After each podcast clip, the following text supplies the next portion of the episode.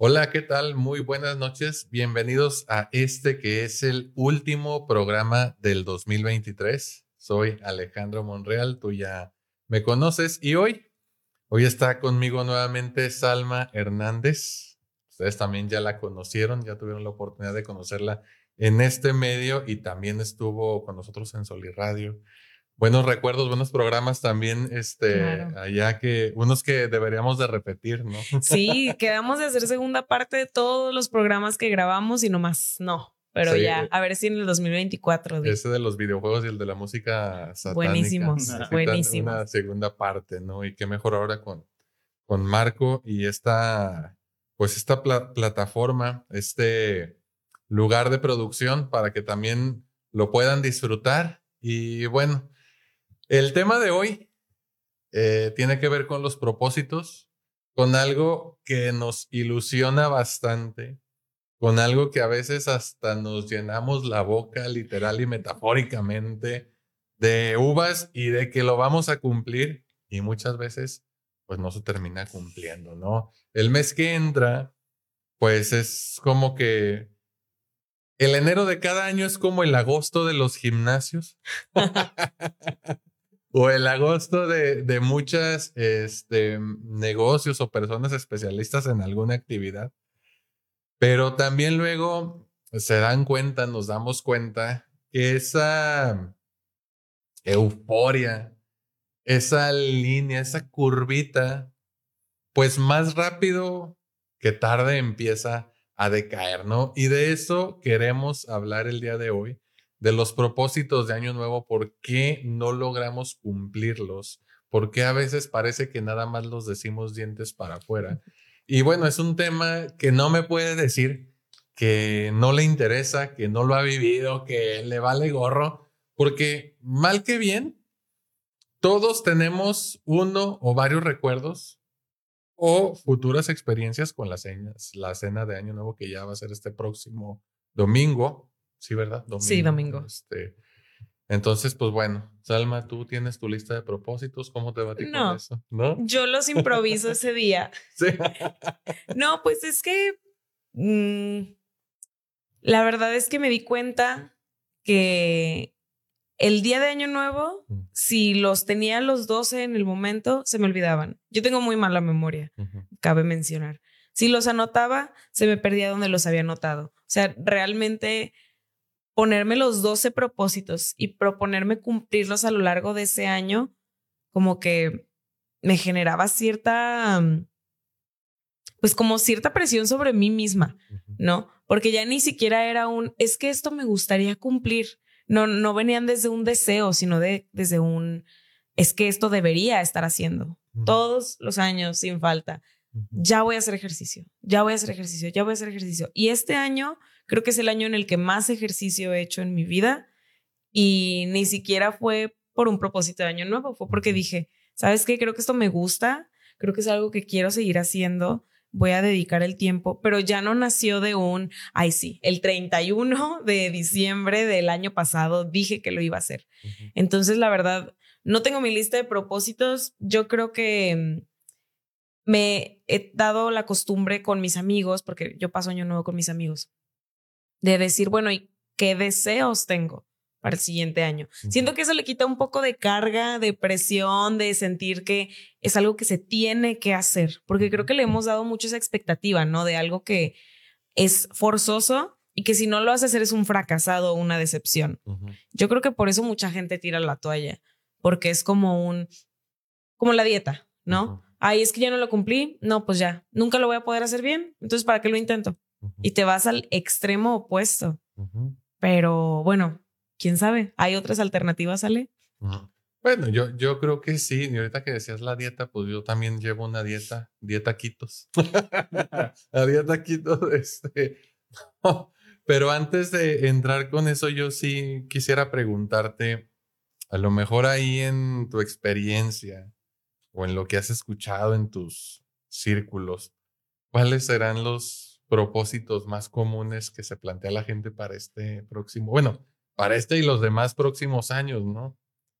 Siempre están relacionados con los hábitos de salud. Ya sea comer mejor, este, hacer más ejercicio, no sé, salir a caminar en las mañanas, aprender cosas nuevas, también es algo que he escuchado. Mucha gente dice viajar, pero creo que a veces, pues viajar no está tanto como en nuestras posibilidades, no por situaciones económicas necesariamente, que también puede ser un factor, pero no sé, a lo mejor no tienes tiempo, a lo mejor, ¿me explico? O sea, creo que luego hay propósitos que nosotros mismos los fraseamos de tal manera que parece que nosotros mismos nos estamos poniendo el pie. Como alguien que dice, ya no voy a comer pan. Bueno, ¿por? Nunca, ¿qué? No, pero, o sea, ya lo pones con un lenguaje restrictivo y entonces hasta se vuelve más tentador y más llamativo. Pero yo creo que siempre están relacionados como con experiencias intensas o nuevas o con hábitos de salud. Pero ahí yo quiero hacer otra pregunta. ¿Sí tendrán que ver con salud?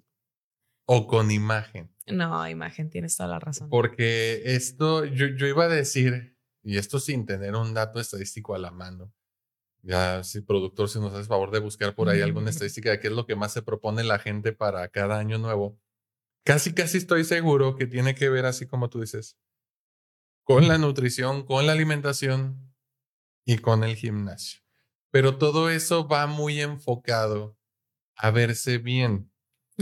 Y verse bien siempre es en función de alguien. De los demás. Casi siempre en función de los demás. Pero creo que la forma en que sería mucho más útil, más eficiente y más fácil de gestionar sería en función de uno mismo. Nada más que difícilmente hacemos las cosas en función de uno mismo cuando no estamos lo suficientemente trabajados en cuestiones emocionales. ¿Sí? Porque incluso pasa cuando la gente llega a consulta, es que vengo porque mi pareja me dice que me tengo que controlar.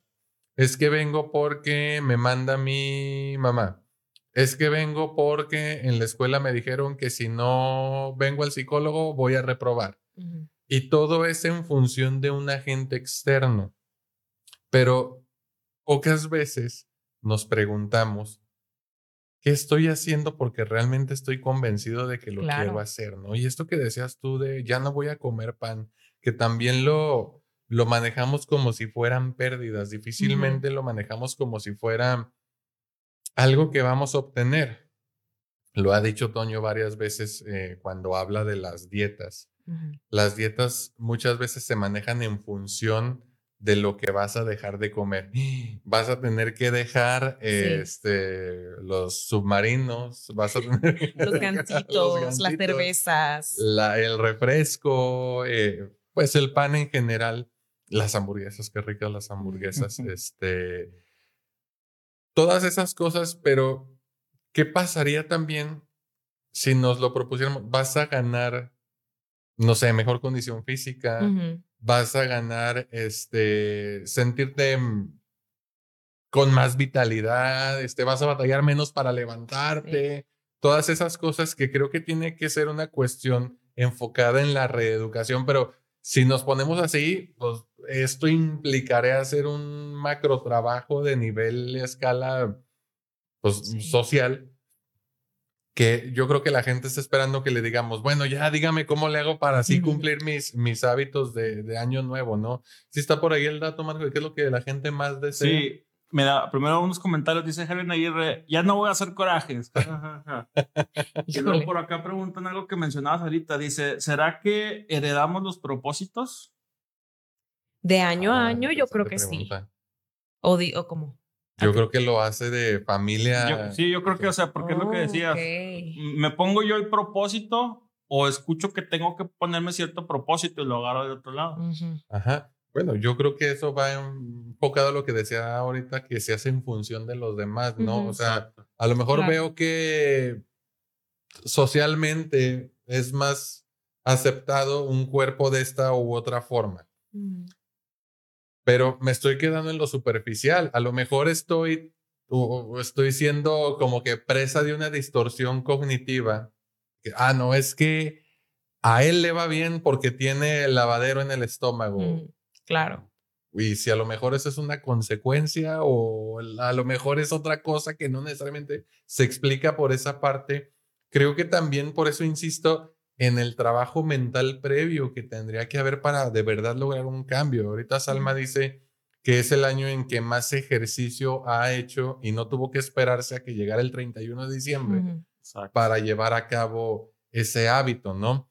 Este, y, también está la sensación o el pensamiento de que porque es año nuevo, igual la decisión o el propósito tiene mucho más peso que si lo haces en agosto, ¿no? Exacto. Y nos esperamos, existe como que esa magia, esa ilusión de que como la semana empieza el lunes, entonces el lunes tengo que empezar, pero es igual procrastinar. Sí. Ahora ahí les van los cinco propósitos más comunes que pide la gente. El número uno es hacer ejercicio y luego viene aprender algo nuevo.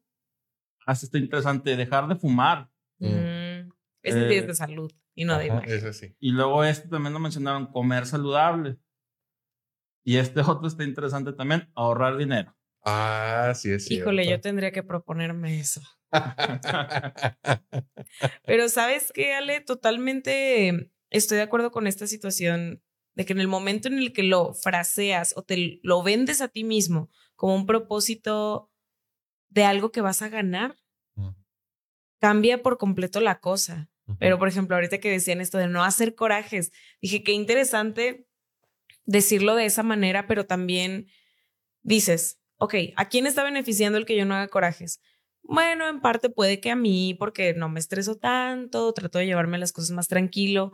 Bueno, pero eso se puede convertir en un reprimir mis emociones. Entonces ya nos estamos yendo al otro extremo, más bien la otra cara de la moneda, en el cual ya no es nada más no hacer corajes, sino darte a ti mismo el mensaje de yo no puedo molestar a los demás con mi enojo, porque mi enojo está mal y mi enojo es incómodo. Entonces ahí es donde vuelvo al punto que tú decías de tener un trabajo mental que diga, ok, a ver, ¿por qué me enojo? Justo vi una imagen en Facebook muy, muy buena, que era así de, cuando me enojo, me gusta analizar ciertos puntos. ¿Por qué me enojo? Esto tiene que ver conmigo, tiene que ver con los demás. ¿Cómo puedo hacer para comunicar mejor mi enojo? Yo creo que todas esas preguntas y puntos de análisis de por qué me siento de esta manera y qué puedo hacer al respecto son mucho más funcionales a uno mismo que decir, ya no me voy a enojar, porque híjole, si pudiéramos elegir no enojarnos y no estar tristes, pues los psicólogos no existiríamos, ¿no? Ahora, eh, eso que dices tiene que ver mucho con las charlas internas que tenemos, ¿no? Mm. O el platicar con uno mismo. A veces la gente piensa que es realmente sentarte a tomar el café y hacer como este ritual y buscar el espacio adecuado. No, es, es, algo, es una habilidad que se desarrolla con el paso del tiempo, pero fíjate, incluso hay una técnica que cuando la aplicó mi terapeuta conmigo, pues ya le, ya le he mencionado que le digo yo la técnica María Luisa Madero. Este, cuando me, me, dijo que hiciera eso, dije, pues, ¿por qué si es lo que yo hago con mis pacientes? conmigo mismo, ¿no? Sí. Pero me decía, a ver, si tu problema es que todo el tiempo estás pensando que no eres lo suficientemente bueno en lo que haces, y no lo puedes controlar, ¿por qué no te dedicas 30 minutos al día para echarte tierra a ti mismo? Y yo, se me hace como que... Ay, caray. Está muy... Heavy. Heavy, ¿no? Hazlo. Pero si es precisamente lo que no quiero, ah, pero no me has entendido lo que te estoy tratando de decir. Y cuando lo empecé a aplicar, dije, ah, cabrón, esto está más eficiente porque efectivamente me dijo, nada más a esa hora te vas a echar tierra a ti mismo, ¿eh? No vas a poder usar otra. Y si es de 8 de la noche a 9 de la noche, si a las 3 de la tarde estás como que sintiendo la espinita, acuérdate que la hora SAT es de 8 a 9. Y haz de cuenta que oh, a las 8 y a las 8 llegaban las 8 y ahora sí, a darle vuelo. Chin, ya, ya son las nueve, ya no puedes. Se hace cuenta que tu mismo cerebro se va acostumbrando a esos tiempos. ¿Por qué? Porque le estás dedicando un espacio a conectar con esa parte. Llega un momento en el que se te olvida. Dices, ya sé que yo mi hora son las ocho, ¿ok? Y cuando son las ocho ya ni te acordaste. Ah, ya son las nueve, ching, ya se me pasó. Mañana será otro día. Entonces sacas al cuerpo, al cerebro de ese modo. Creo que con cualquier cosa que nos queramos proponer, el tener un orden. Sí, sí, que es lo que nos está costando trabajo lograr, porque muchas veces los propósitos, y esto ya salió en un reel hace como ayer o hace dos días, no me acuerdo, muchas veces confiamos demasiado en la motivación. Mm. Sí, y pues la motivación no tiene nada de malo, de hecho es un tema muy interesante, me acuerdo cuando me, me tocó dar esa clase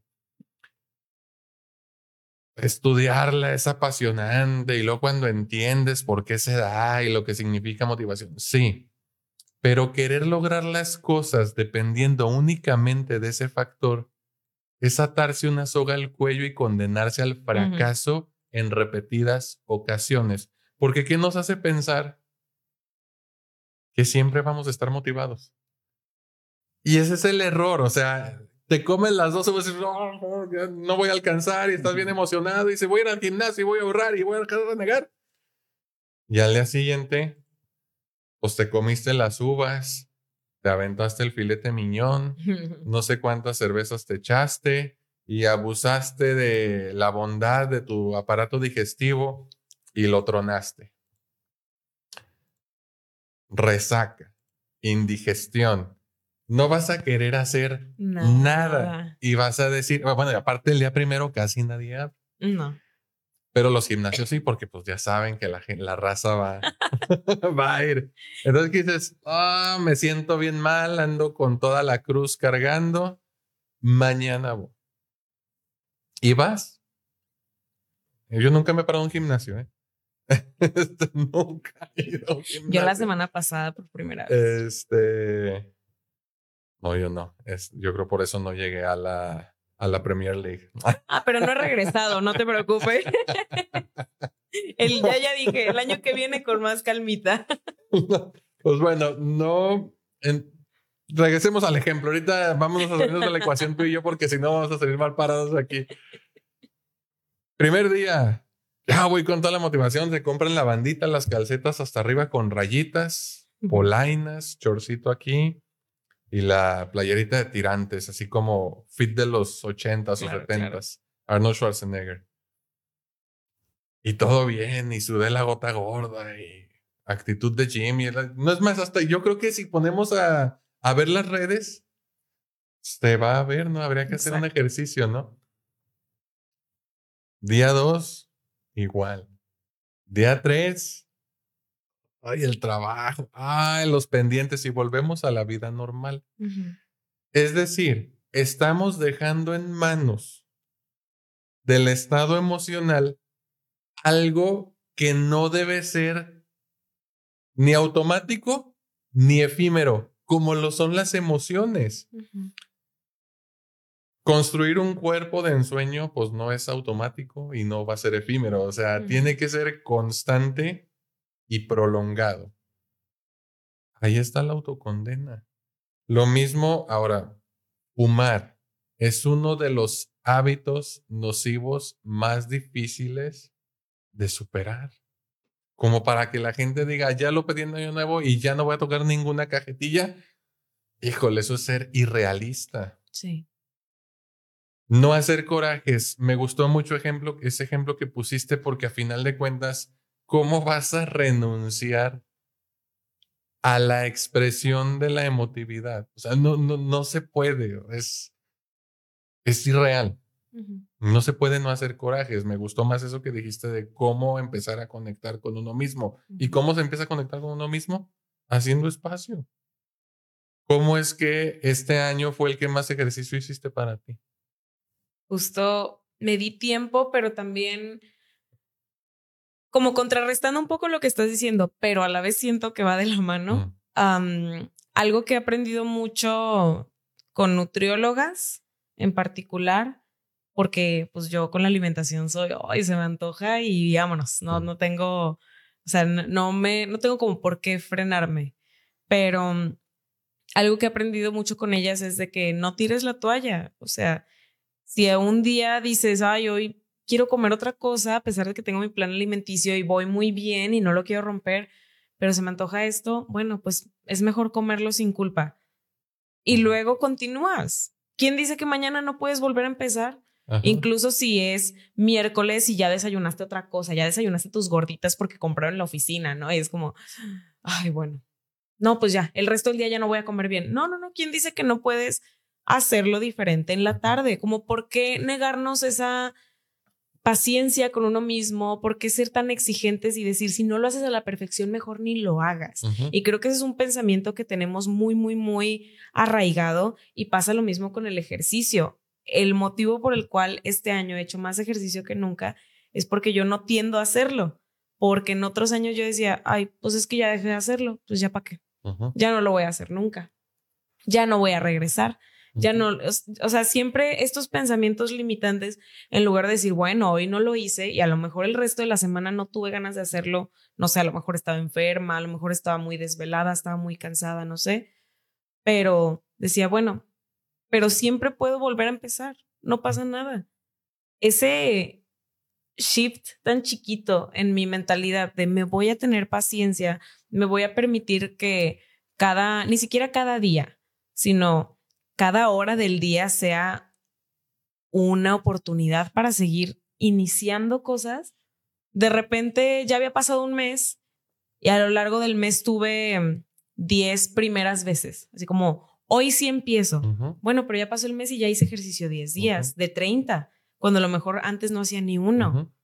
Entonces, darnos esa chance de hacer las cosas y totalmente esto de encontrar un tiempo libre. Algo que me decía una amiga que se me hace un gran tip, sobre todo para hacer ejercicio, es este, no lo pienses tanto. Si tienes tiempo y en ese momento puedes hacerlo, hazlo.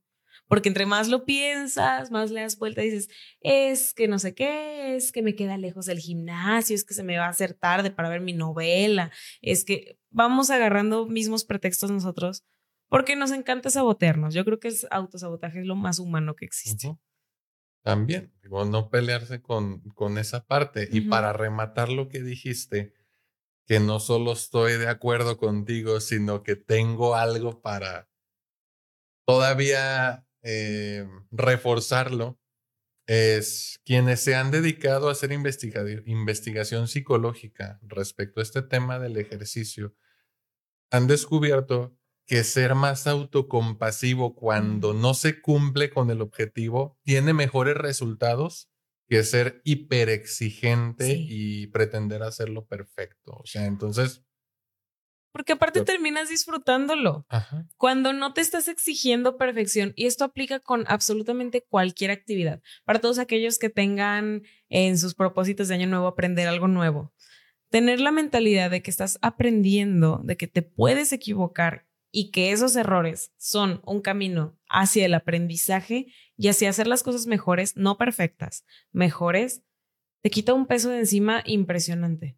Entonces, la semana pasada fui al gym por primera vez con mi roomie, saludos a mi roomie, y le digo, es que yo no tengo ni idea de qué hace ninguna de estas máquinas, o sea, jamás en mi vida, y me dijo, vas aprendiendo, te vas memorizando ah, ok, esta me sirve para esto y si hago, eh, no sé, la repetición de esta manera, trabajo esta parte y me dijo, pero es poquito a poquito, no tienes por qué entrar ya con toda la información descargada. Y dije, pues sí es cierto, porque tengo la expectativa de primero voy a investigar todo lo que tiene que ver con el gimnasio para llegar y no verme tonta.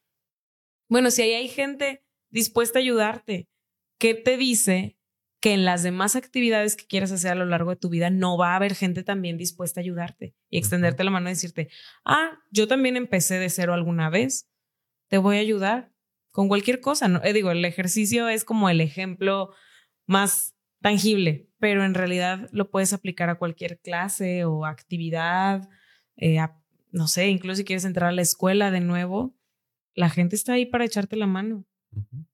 Ahora, no perder de vista algo junto con eso.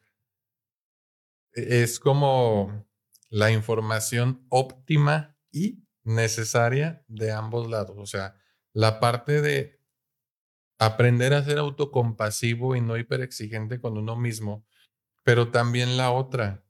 O sea, si quieres volverte bueno en algo, la única forma es haciéndolo. Y a veces cuando se trata de los propósitos es, voy a ahorrar, pero cuando haya dinero, bueno, pues está entendido, ¿no? De que vas a ahorrar cuando haya dinero, pero es que cuando me sobre, no, entonces no vas a ahorrar nunca. A lo mejor si de lo que tienes puedes ahorrar cinco pesos, más vale que ahorres cinco pesos. Aunque digas, mejor cuando pueda ahorrar 100, ahorro. No, tienes que ir haciéndolo. A lo mejor, en principio, como tú dices, ahorras cinco y luego toda la semana no te acordaste o te ganaron los celotitos de la Alameda, muy ricos, por cierto. Pero el lunes, no ahorré. Ahí van otros 5, 20. Va a llegar un momento en el que se, va, se te va a hacer tan común hacerlo que ya no vas a necesitar preguntarle a tu cerebro si es buena idea. Y eso es a lo que quiero llegar en este punto. Nuestro cerebro es bien práctico. A nuestro cerebro no le gusta batallar, por eso genera hábitos. ¿Sí? Y esos hábitos se generan precisamente para que cada vez que te levantas no le tengas que preguntar a tu cerebro, ¿qué será bueno hacer hoy? No, cuando tú construyes un hábito, ese hábito va a hacer que tu cerebro batalle menos. Y si ese hábito es dormir, pues el cerebro ya no va a preguntar, ¿será buena idea dormir? No, pues no, dormir. se queda dormido, ¿no? Sin embargo, si ya tienes 68.500 años levantándote a las 7 de la mañana, tu cerebro ya no va a preguntar, ¿será buena idea levantarme a las 7? No, lo va a hacer. Lo que dice Salma lo que digo yo, lo que decimos entre los dos es que a final de cuentas, siendo compasivo, pero haciéndolo, de modo que en algún punto esa cosa se haga por sí sola. Algunos dicen que se tarda 21 días, otras personas es probable que lo consigan en menos y otras personas es probable que se tarden más tiempo, pero lo importante es saber que tienes un compromiso y que si la regaste no es, ah, bueno, ya la regué, no sirvo para esto y lo tiro. No, sigues teniendo un compromiso. Si no, imagínense las relaciones de pareja. Este, ¿qué otro ejemplo podemos poner? Mm, cuando llegaste a la universidad, eh, ¿qué más?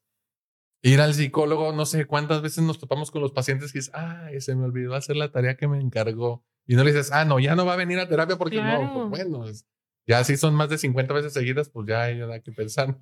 Y, hay algo muy importante que, que tú siempre nos dices en las asesorías, y es como, ¿qué es lo chido? ¿Cuáles son las ventajas de hacer las cosas que quiero hacer? Porque de nuevo, si tu motivación para ir al gimnasio, tu motivación para comer saludable, lo que sea, es pues verme bien o pues no sé, es lo que me han dicho que tengo que hacer, vas a estar perdido. Pero tú di, bueno, a ver, alguna vez me he preguntado qué ejercicio me gustaría hacer. Por ejemplo, a mí me encanta el yoga. Entonces digo, ah, bueno, voy a hacer yoga. ¿Por qué? Porque me hace sentir así, me, doy un tiempo, un tiempo para mí misma, lo tomo como una situación de autocuidado, me explico. Ya empiezo, como te decía, yo solita a venderme la idea. Eh, y lo mismo con la comida saludable, o sea, decir, bueno, como comentabas, te vas a sentir mejor. Em, hay cosas muy ricas que a lo mejor no habías probado. A lo mejor te gusta mucho cocinar y no lo sabías. ¿Me explico? Tú mismo buscar esos argumentos en lugar de transformarlos en limitantes, porque la programación neurolingüística, como le dicen algunas personas, eh, a mí me gusta el término autolenguaje, es muy determinante en lo que comunicamos a nuestro cerebro, porque así como el cerebro forma hábitos para no batallar, también toma atajos lingüísticos. Y si algo le da flojera y dices, ay, es que no me gusta cocinar, tu cerebro se la va a creer, pero ya lo intentaste, ya te diste la oportunidad de salir de tu zona de confort, intentar algo nuevo, pasar por momentos desagradables, a lo mejor por vergüenzas, por no saber, por, por ignorancia, porque es la primera vez que lo haces, ya te diste esa oportunidad para realmente entrar en algo nuevo que al final puedes terminar disfrutando, pero te lo ahorraste tanto tiempo por tener miedo o por tener flojera. ¿No? Que la flojera también es muy humana, ojo, no estamos aquí señalando de muy mal ustedes por, no, no, no, o sea, está bien, pero saber decir, bueno, hay medio flojera, pero mañana lo puedo intentar. Y mañana sí lo quiero hacer, ¿no? Pero es porque quiero, no porque debería, porque toca. Ahora, estar aflojerado, un hueva, no necesariamente es sinónimo de depresión, ¿eh? O sea, hay síntomas asociados, pero volvemos al punto donde lo crónico marca mucho la diferencia. Si todo el tiempo estás enojado y todo el tiempo tienes flojera, bueno, ahí sí ya es llamativo, ¿no? Pero si hoy tuviste flojera de levantarte, no porque hoy hayas estado aflojerado o dos días a la semana te haya dado flojera, pues eso no significa que tengas depresión y que debas salir ya a buscar ayuda. Nunca está de más tener acompañamiento psicológico. Para lo que voy aquí es, no caigas en el error de autodiagnosticarte porque una golondrina no hace verano. Y ahorita quiero retomar un punto de la pregunta que nos hacían hace ratito, de si los eh, propósitos se heredan. Mm. Y mientras platicábamos, a la vez estaba pensando, ya bien multitask, estaba pensando en esta cuestión de la heredabilidad de los propósitos, porque a lo mejor quien nos los heredó muy probablemente no los cumplió. Porque a veces así como la ansiedad es prestada, también los propósitos son prestados. Y es quizás ese papá o esa mamá que nos decía, es que nunca vas a ser bueno en esto, es que mejor hubieras estudiado esta otra cosa, es que mejor, este, si tan solo fueras mejor hijo. Mm. Igual y también está hablando de su propia carencia. Claro. Y si no lo logró, y de cierto modo yo lo, yo me apropio de ese propósito. Es que tengo que ser mejor hijo, es que tengo que ser más paciente. A final de cuentas, es un propósito que para empezar ni es mío y para terminar no lo voy a cumplir. Porque esto tiene una explicación psicodinámica muy padre. ¿Por qué no lo voy a cumplir? ¿Me estás preguntando a mí? Y a la gente. Y al bueno, ¿Qué se te ocurre? Retomando el punto de que estoy abierta a equivocarme, pues de entrada porque no es un propósito propio y no es algo que está surgiendo desde el deseo, aparte de que tú ya heredaste o absorbiste todo ese discurso de que no estás haciendo bien las cosas. Porque si tu padre o madre te lo dijo todo el tiempo, de que no eres buen hijo, no te portas bien, bla, bla, bla, tú dices, ah, bueno, es verdad, tengo que serlo, pero yo ya sé de entrada que no lo soy, entonces tú solito te pones el pie. Ajá. Yo digo que es como en Inception, ¿no? Como cuando te plantan la idea, si, si alguien más te planta la idea, la mente se da cuenta que no fue, su génesis no fue dentro de ti, sino en alguien más, y la rechazas.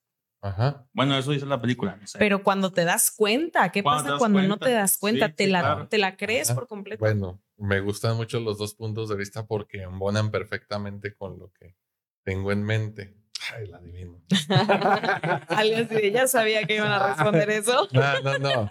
Este. Muy psicólogo. ¿Por qué, un papá de un papá una mamá devaluaría, devaluaría a su hijo de ese modo? Es, tiene como que un sentido inconsciente muy particular. Si devalúo, genera un sentimiento de insuficiencia y de incapacidad. Entonces, quien sabe y quien puede no es mi hijo, sino yo que soy su papá me va a necesitar. ¿Por qué? Porque él es incapaz y el que resuelve soy yo. Y va a estar pegado a mí constantemente. Física o psicológicamente va a estar ligado a mí. Entonces, por más que lo devalúo, parece ser que también necesito que me necesite. Exacto. ¿Por qué digo que no lo va a superar? Porque si lo supera, estaría rebasando a papá o a, mamá y estaría dejándolo de necesitar. Ahí es donde se queda atorado uno en los propósitos que nos hacían la pregunta que son prestados. Si son prestados, no son míos y si, y si cumplirlos implica superar a papá o a mamá, pues mejor no los cumplo porque después pues lo voy a dejar de necesitar. Y da miedo eso. Exactamente. Y no el crecimiento. No solo da miedo a, al hijo decir, ¿Cómo que un día voy a andar en la bici sin rueditas? Sino que el papá también le da miedo, ¿cómo que mi hijo va a llegar a un punto en el que no me necesite? Entonces, esta dinámica parasitaria en la cual al hijo le enseñaron a ser tonto y el hijo se la creyó, y el papá necesita que el hijo se sienta tonto para él sentirse importante. Que eso tiene que ver con lo que decías del autolenguaje. Al final de cuentas, me mantengo en una posición en la que no crezco, en la que paradójicamente me va mal no porque no sea capaz, sino porque le compré el cuento de que realmente los necesito cuando no es verdad. Y aquí esto es algo bien, bien importante detectar. El ejemplo que ponía Marco ahorita de Inception, de que rechazaras esa idea, porque también en estas fechas, ya desde el domingo pasado, ocurren o se despierta el temor que la familia no esté unida. Y el temor a que la familia no esté unida viene derivado de un sentimiento de culpa por empezar a decir lo que yo pienso, por atreverme a decir quién soy yo, por atreverme a no estar de acuerdo con mi familia. Imagínate que yo le diga a mi familia que este pues no me gustan los escamoles y que o los romeritos, los escamoles ni son navideños. Bueno, igual alguien sí los come, ¿no? ¿quién sabe? Este y, se va a ofender y me va a dejar de creer. Ahí está el problema. Muchas veces confundimos el amor con la necesidad y preferimos que nos necesiten en lugar de que nos quieran. A veces los papás prefieren que sus hijos los necesiten en lugar de que nos quieran. no importa si no me quiere, pero si yo aseguro que me necesita, aquí va a estar pegado. En realidad esa angustia es del papá. Sí pero el que la actúa es el hijo. ¿Qué pasa al, revés? Fíjate, ahorita hace aquí una pregunta, Jorge. Perdón, me, me, me, apasioné. Momento psicoanalítico. Va por ahí, dice Jorge Coco. Dale ejemplo, como los hijos de Julio César Chávez, por eso no pueden en el boxeo. Mm. ¿Qué pasa cuando es al revés? O sea, ¿qué pasa? A veces los papás siento que imponen los propósitos o las expectativas en los hijos, pero ¿qué pasa cuando uno como hijo las agarra sin querer queriendo a los papás? Pues es que yo siento que si el papá lo pone, el hijo lo, toma. O sea, me parece, como todo es un proceso inconsciente y que va debajo del agua, sucede porque sucede. Yo creo que siempre pasa. E, Corrígeme si estoy mal. Eh, Toño siempre dice en relación con esto que plantea Salma. Y lo pone así como en un ejemplo muy caricaturesco, ¿no? Donde el papá dice, es que tengo unos hijos que son bien mamones, no sé por qué serán así. Y Toño les devuelve la pregunta, pues, ¿no será porque tú los hiciste? a final de cuentas, a lo mejor suena poco eh, formal, ¿cómo lo voy a decir? Pero finalmente los hijos maman el contexto, lo introyectan. Y a final de cuentas también se vuelve parte de su vida psíquica. Yo he dicho siempre, Marco, las relaciones tienen una base física, pero los contratos, los acuerdos, las problemáticas se dan en un contexto psicológico. Y claro, o sea, influye mucho porque yo decía el programa pasado que jamás conoceremos la cosa en sí, como decía Immanuel Kant. Yo, yo no me relaciono con mi papá real, mi papá físico, me relaciono con la imagen que tengo de él, pero finalmente el que puso las bases, pues es el que tiene más poder dentro de esa relación, ¿no? Para el caso, pues fíjense bien cómo son interdependientes esas relaciones y cómo por eso debe haber un equilibrio en las dos figuras de autoridad. Cuando el papá es el único quien tiene autoridad y la mamá está este, relegada a un plano menor, pues ocurren cosas como esta, ¿no? El poder debe de estar debidamente distribuido en esas dos figuras, porque esas dos figuras tienen algo que aportar.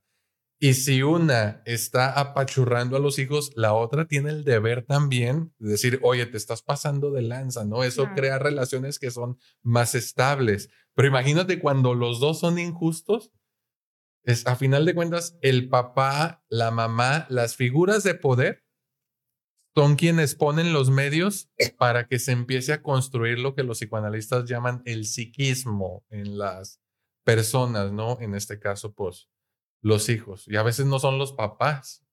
Bueno, sí influyen, pero a veces son los que están más arriba de los papás, los abuelos, en cuestión generacional. Es que cuando alguien toma sin procesar las cosas, como lo que hablábamos cuando hablábamos de los adolescentes, ¿no? O sea, ves algo y lo tragas sin digerirlo, realmente. Entonces, si los papás, sin cuestionar a los abuelos, toman las cosas y luego las escupen a los hijos, pues eso es un ciclo que se va a seguir repitiendo. O sea, a lo mejor suena muy de, de Matrix, del despertar o lo que sea, pero tener un proceso de introspección, preferentemente con un terapeuta, ¿no? es algo que te puede ayudar a zafarte de esos patrones o por lo menos decidir cuáles de esos patrones o de esas formas de pensar, incluso de esos propósitos, volviendo un poco al tema, sí son tuyos y sí son algo que tú deseas replicar. Pero si solo seguimos en este ciclo en el que los patrones se pasan en una cajita envuelta tal cual y ni siquiera se abre y se inspecciona esa cajita, bueno, pues vamos a seguir haciendo lo mismo. ¿Y quién obtiene resultados diferentes haciendo exactamente lo mismo? Sí. Y no hay por ahí un test, estaría interesante, porque ahorita Toño trae de moda eso de los tests. ¿Cómo saber si soy tóxico? ¿Y cómo saber si no sé qué, no sé qué? Se me hace muy informal, pero se me hace muy interesante porque te invita a la reflexión. ¿Habrá una especie de test o preguntas que uno se puede hacer para decir, a ver, esto que estoy haciendo no, no lo hago tanto por mí, sino por lo que se espera de mí? Salma lo, lo planteaba hace ratito. Esto que estoy, este enojo que estoy sintiendo es mío ¿Por qué me molesté? ¿Qué de lo que dijo fue lo que me puso en ese canal? Y ahorita recuérdame el ejemplo del visco. Este, porque a lo mejor de aquí sale un reel, es ya sea de aquí o de otro que se grabe aparte. Respondiendo a la pregunta que hacías hace ratito de si no se puede dar al revés en el ejemplo de los hijos de Julio César. Eh, Sí ocurre, o sea, los hijos también traen su rollo, los hijos también, traemos nuestro rollo, nuestras dudas que no necesariamente están o son derivadas de lo de nuestros papás. Pero, a final de cuentas, el papá puede detectar esa duda en el hijo. Es decir, pues, es, tengo un hijo que es muy inseguro, que duda mucho de sí mismo. Si ya me di cuenta entonces mi responsabilidad como papá es acompañarlo a que supere ese sentimiento de inseguridad. Si él siente que nunca me va a poder superar y yo ya me di cuenta, entonces tengo que acercarme y decir, a ver, ¿por qué estás pensando esto? Que tú no, no tienes que ser igual a mí, no tienes que lograr lo mismo que yo, porque si hay un momento psicológico en el que se cede esa estafeta, en el que se cede esa batuta y el papá emocionalmente y de forma simbólica o la mamá emocionalmente y de forma simbólica, o ambos le dicen a cada uno de sus hijos, hijas, hijes, que ya pueden hacerlo por sí mismos. Si eso no ocurre, se está omitiendo una parte muy importante del desarrollo. Y entonces, volvemos al mismo punto, quedó en la responsabilidad de quienes tenían el poder y quienes estaban criando ayudar o no hacerlo a salir a sus hijos de ese punto. La otra pregunta que decían, ay, ya se me olvidó por qué les dije lo de Visco. Lo del Visco. ¿Cuál era la pregunta que hacían en relación con eso? Lo del test. Ah, ok. Salma decía el preguntarse si esto que estoy sintiendo es mío, bla, bla, bla. Hay una escena bien padre en esta película que probablemente muchos que estamos aquí ya vieron, matando, matando cabos. ¿No lo has visto? No, no, Perdón. Regálate. Generación Z. del cine mexicano. Bueno, hay un momento en que los protagonistas paran a un microbús. Y, y, no recuerdo exactamente cómo suceden las cosas, pero el microbusero se les queda viendo. Y uno de estos dos le dice, que me ves, pinche visco. Y el chofer del microbús se les queda viendo y hace cuenta que se congela la imagen y empiezan a pasar todas las imágenes de cuando desde chiquito le decían visco y visco y se le declara la chava y no, no quiero andar contigo porque estás bien pinche visco y que quién sabe qué. Y entonces, este, ahí empieza a dar vuelta toda la emotividad de lo que le pasó a este señor cuando era chavito. Ahí, ese momento es donde uno debe par, bueno, no exactamente ese momento, pero son esos los momentos que debemos de buscar para conectar con eso que nos está pasando. A ver, ¿por qué me molestó que me dijera X? Que me lo detona. Que lo detona, exactamente. Bueno, ese es un ejemplo muy bueno de lo que pasa en nuestras mentes y de por qué nos enganchamos y a veces no nos detenemos a pensar.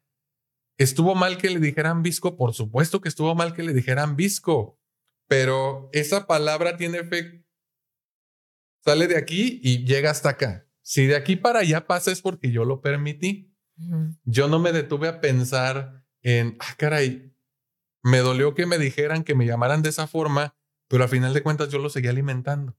Eso ya es responsabilidad mía. Así es. Porque ese sentimiento es mío, no es de ellos. No estoy justificando que lo hayan llamado visco, pero el responsable de todo lo que pasó después fue él. Sí. Que no, o sea, no está trabajado, no se dedicó tiempo, es una película, pero eso vamos a terapia. Claro. Sí, a ver, ah, ¿por qué me molesta tanto que los alumnos no me pusieran atención cuando yo empecé a dar clases en el CACITEC? Pues porque a mí me mueve no tener la atención y eso es responsabilidad mía. Esa sería una buena pregunta, Marco, para el test al que haces este, referencia. Me debo de detener a pensar en por qué me mueven lo que hace, lo que dice o lo que no hace o no dice la gente. Y cómo reacciono a ese tipo de, cosas. A ver, ¿desde cuándo me molesta que me digan así? Ah, y así como el microbusero, hacer memoria de, mm, es que a mí me decían así, o de este modo, o de este otro, pero entender que es responsabilidad mía. Mi psiquismo es responsabilidad mía de los 18. Bueno, en realidad es siempre, pero antes de los 18 los papás ahí son los, los tutores creo que yo por esto que estamos comentando no estaría tan de acuerdo con la situación de los tests, porque también, bueno, ¿quién está haciendo el test? ¿Con qué parámetros lo está haciendo? ¿Con qué intenciones lo está haciendo? El otro día encontré uno que era así como de, ¿qué nivel de depresión tienes? Y resulta que a todo el mundo nos salía depresión severa porque estaban tratando de vender una aplicación. ¿Y qué trastorno mental tienes? Ay, tienes border. Y tú así como que, ¡Ah! border suena bien feo. Y ya, o sea, corres. La verdad es que las situaciones que vivimos son tan particulares y tienen un contexto específico y vienen cargados de nuestra subjetividad, nuestras propias experiencias, que yo creo que no vale la pena dejar todo en manos de un test o por lo menos tomar el test y ya elevarlo como un diagnóstico, ¿no? Es muy peligroso que hagamos ese tipo de cosas porque más que generar introspección, están haciendo como lo contrario de, ay, tomo una etiqueta y luego ya no me hago responsable de nada de lo que a mí me toca hacer, ¿no?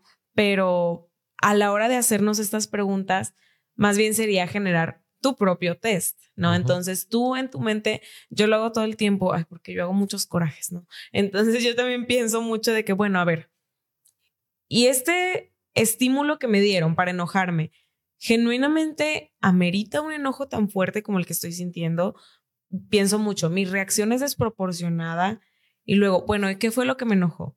Y cuando yo misma escucho como mi, mi justificación, digo, ¿y me estoy haciendo la víctima? O genuinamente es algo que moleste y por lo que vale la pena molestarse. Eso de también cuestionarnos si nosotros nos estamos haciendo la víctima es algo muy fuerte de aceptar, pero la realidad es que somos capaces de ser personas que se victimizan. Entonces, eso no significa que tu emoción ya no sea válida, para nada, pero te ayuda a entenderla mejor y saber de dónde viene. Sí, a final de cuentas, así como lo dices, la victimización es una estrategia de afrontamiento. Inmadura, pero sigue siendo una estrategia de afrontamiento. Y entonces uno dice, ay, no, es que yo nunca voy a poder ir al gym y nunca voy a poder cumplir mis propósitos de año nuevo porque, etc, etc. Es una estrategia para a lo mejor salirte con la tuya, pues quizás dando lástima ya nadie te cuestiona. Pero tiene que ver también mucho con el modelamiento a la hora de la crianza. Digo, volvemos al punto. Yo creo que ya nos salimos un poquito de los propósitos. Ahorita nos reconectamos con esa parte. Pero es muchas veces como papás también nos victimizamos ante los hijos. Claro. Decimos, es que por tu culpa me enojo. Ah, caray. No, no, no es cierto. Y como les decía hace ratito, los hijos maman el contexto familiar y aprenden a utilizar esa estrategia de afrontamiento. Y a la hora de establecer y pretender cumplir un propósito, va a decir cosas como las que dijiste hace rato. Ah, es que nunca voy a poder ir al gimnasio porque nunca tengo tiempo. Es que nunca voy a dejar de renegar porque la gente no coopera. Decimos luego, ¿no? Es la mejor forma de enseñar autorresponsabilidad emocional es modelándolo. No existe otra. Y, y, por qué no? O sea, se vale rectificar porque no hay un papá que no vaya a cometer errores, no hay un papá que no haya cometido errores. Digo que se puede rectificar porque si a lo mejor en este momento ya te diste cuenta que eres un papá o una mamá que se victimiza con sus hijos, nunca es tarde y te lo puedes poner como propósito decirlo, si yo me enojo no es culpa tuya. Si yo me enojo es porque no me sé autocontrolar. Eso no significa que lo que tú hayas hecho esté bien. Te estoy diciendo que mi emocionalidad, que mi enojo, que mi tristeza o que mi felicidad no son responsabilidad tuya. Cuando les dices eso a los hijos se cuenta que se quedan, Chingón. no, es, real, libera. De muchas cosas. Y de hecho es uno mm, como de los preceptos de la comunicación asertiva, ¿no? O sea, hablar desde el yo. No decir, es que tú me haces, es que tú eh, me dijiste, tú me hiciste sentir, es que tú para qué haces X o Y. No, sino decir, esto que hiciste en particular a mí me hizo sentir de esta manera. Explica cómo te sientes tú, que esos sí son buenos propósitos. ¿Cuál que ir al gym? Eh, ah, mi propósito de año nuevo es comunicarme de forma más asertiva. Mi propósito es ir a terapia, es conocerme mejor. Esos sí son propósitos. Sí, y creo que es algo sobre lo que sí tienes control. Exacto. Aunque parezca que no. Pero puedes, justo en un proceso terapéutico, aprender a hacerte responsable de las cosas que están en tus manos y aparte aprender a ser compasivo cuando no las puedes lograr, porque no pasa nada si no las puedes lograr un día, siempre y cuando decidas intentarlo una vez más. Y las miles de veces más que necesites intentarlo, pero hacerlo. Fíjense, estoy leyendo aquí un artículo por la revista Forbes México que dice que solamente el 8% de la población alcanza los propósitos que se ponen año nuevo. Y luego continúan, y esto está bien interesante, dice aquí, los científicos afirman que la fecha de vencimiento de los propósitos y metas de cada diciembre es alrededor del 15 de febrero. O sea, nos dura cuarenta y tantos días la motivación y luego muere. Con base en eso, ¿ustedes creen que es conveniente o no es conveniente que nos hagamos entonces propósitos en año nuevo? Si hemos hablado a lo largo del programa que muchas veces nos terminan causando más estrés que algo positivo. Yo creo que no tiene nada, no tiene nada de malo. La verdad, Año Nuevo es mi festividad favorita, creo yo. Y me gusta mucho desde que le di este significado de que puede ser una segunda oportunidad. Pero más allá de decir, el año pasado no lo hice, este sí lo voy a hacer, sino decir, es un año que está lleno de segundas y terceras y cuartas oportunidades y miles, las que sean necesarias. Entonces, yo creo que no tiene nada de malo ponerte los propósitos, pero teniendo el conocimiento de que es posible no cumplirlos, se vale no cumplirlos, lo que no se vale es no haberlos intentado, ¿no? Pero también decir, bueno, a lo mejor estos propósitos cambian y yo en agosto quiero algo totalmente diferente y en agosto me hago mis propósitos de agosto, ¿no? No tiene que tener esta formalidad del año nuevo el proponerte cosas nuevas y el querer hacer un cambio positivo en tu vida. No. Ahora, eh, de mi parte, me acuerdo mucho, esto ya lo había dicho antes, eh, y me acuerdo que me, me criticó una maestra porque dije, mi consejo es que mandes a la chingada tu lista de propósitos y te quedes solamente con uno. Hacer las cosas distinto. Sí. Antes te tomabas 25 chescos al día. Ahora dime, voy a tomar 24. Y al día siguiente 23. El propósito de hacer las cosas distinto es más poderoso porque es más concreto, más enfocado que toda la lista, perdónenme la expresión, de pendejadas que escribimos en la hoja. Hacer las cosas distinto es, si antes culpaba a mis hijos de mi enojo, ahora les voy a decir que mi enojo no es su culpa. Si antes no iba a terapia, ahora puedo empezar a ir. Y eso implica autoconocimiento, autocompasión y enfoque. No se la compliquen tanto. Una cosa es más que suficiente, hacer las cosas distinto y es más fácil de medir por donde le quieras ver. Quiero cambiar este teléfono. Bueno, pues ya no traigo el mismo. Ya no me gusta esta chamarra. Busco una diferente. Es fácil. Simple. Tener la conciencia de que si tu meta era un kilómetro, pero avanzaste un metro, pues también es progreso. Y también vale la pena reconocerlo, siempre y cuando no te vayas al extremo de decir, ay, ya, suficiente, toca descansito, ¿no? no, no decir, bueno, tengo una meta, estoy enfocado y quiero continuar en eso. a mí me parece, se me hace bien interesante eso que mencionan. Me gustaría saber si hay alguna, no sé si llamarle técnica, ¿verdad? Pero cuando uno hace las cosas diferentes, muchas veces es este tema de salir de la zona de confort, es entrar en, el, en, el, en la incomodidad. ¿Cómo lo hacemos para decir, ah, para entrenar a nuestra propia mente a surfear esa ola de la incomodidad y no darnos por vencidos en el camino? Porque es lo que decíamos de la motivación, ¿no? La motivación te dura, según este estudio, menos de dos meses. Pues hay que encontrar qué es lo que da miedo de la incomodidad. Como lo que mencionábamos ahorita de, bueno, me da miedo el error, me da miedo confirmar que no soy bueno, me da miedo que mi mamá tenga razón eh, cuando decía que nunca lo iba a lograr. Yo lo voy a complementar eso con algo que dijimos hace dos o tres programas. No confundamos el objetivo con las consecuencias. El objetivo es hacer las cosas distinto, no darle gusto a la gente. El objetivo es hacer las cosas distinto y una consecuencia de ese objetivo puede ser que la gente se disguste. Una consecuencia puede ser que te sientas incómodo. Pero que te sientas incómodo, repito, no es el objetivo, es una consecuencia. Es parte si, si aprendes a diferenciar bien eso, creo que va muy de la mano con lo que tú decías la brújula va a ser mucho más eficiente porque sabes que el norte siempre va a ser el norte. Y el norte es tu objetivo. En el este, en el oeste y al sur probablemente estén las consecuencias. Tú no vas para allá. Tú vas a hacer las cosas distintas. Entonces yo cerraría con esa parte. No sé si respondí, Marco, a la pregunta. Claro. Muy bien. Son cosas con las que te encuentras, pero que a fin de cuentas no son para siempre. La incomodidad tampoco es para siempre. No, pero te la vas a topar. Probablemente. Así es.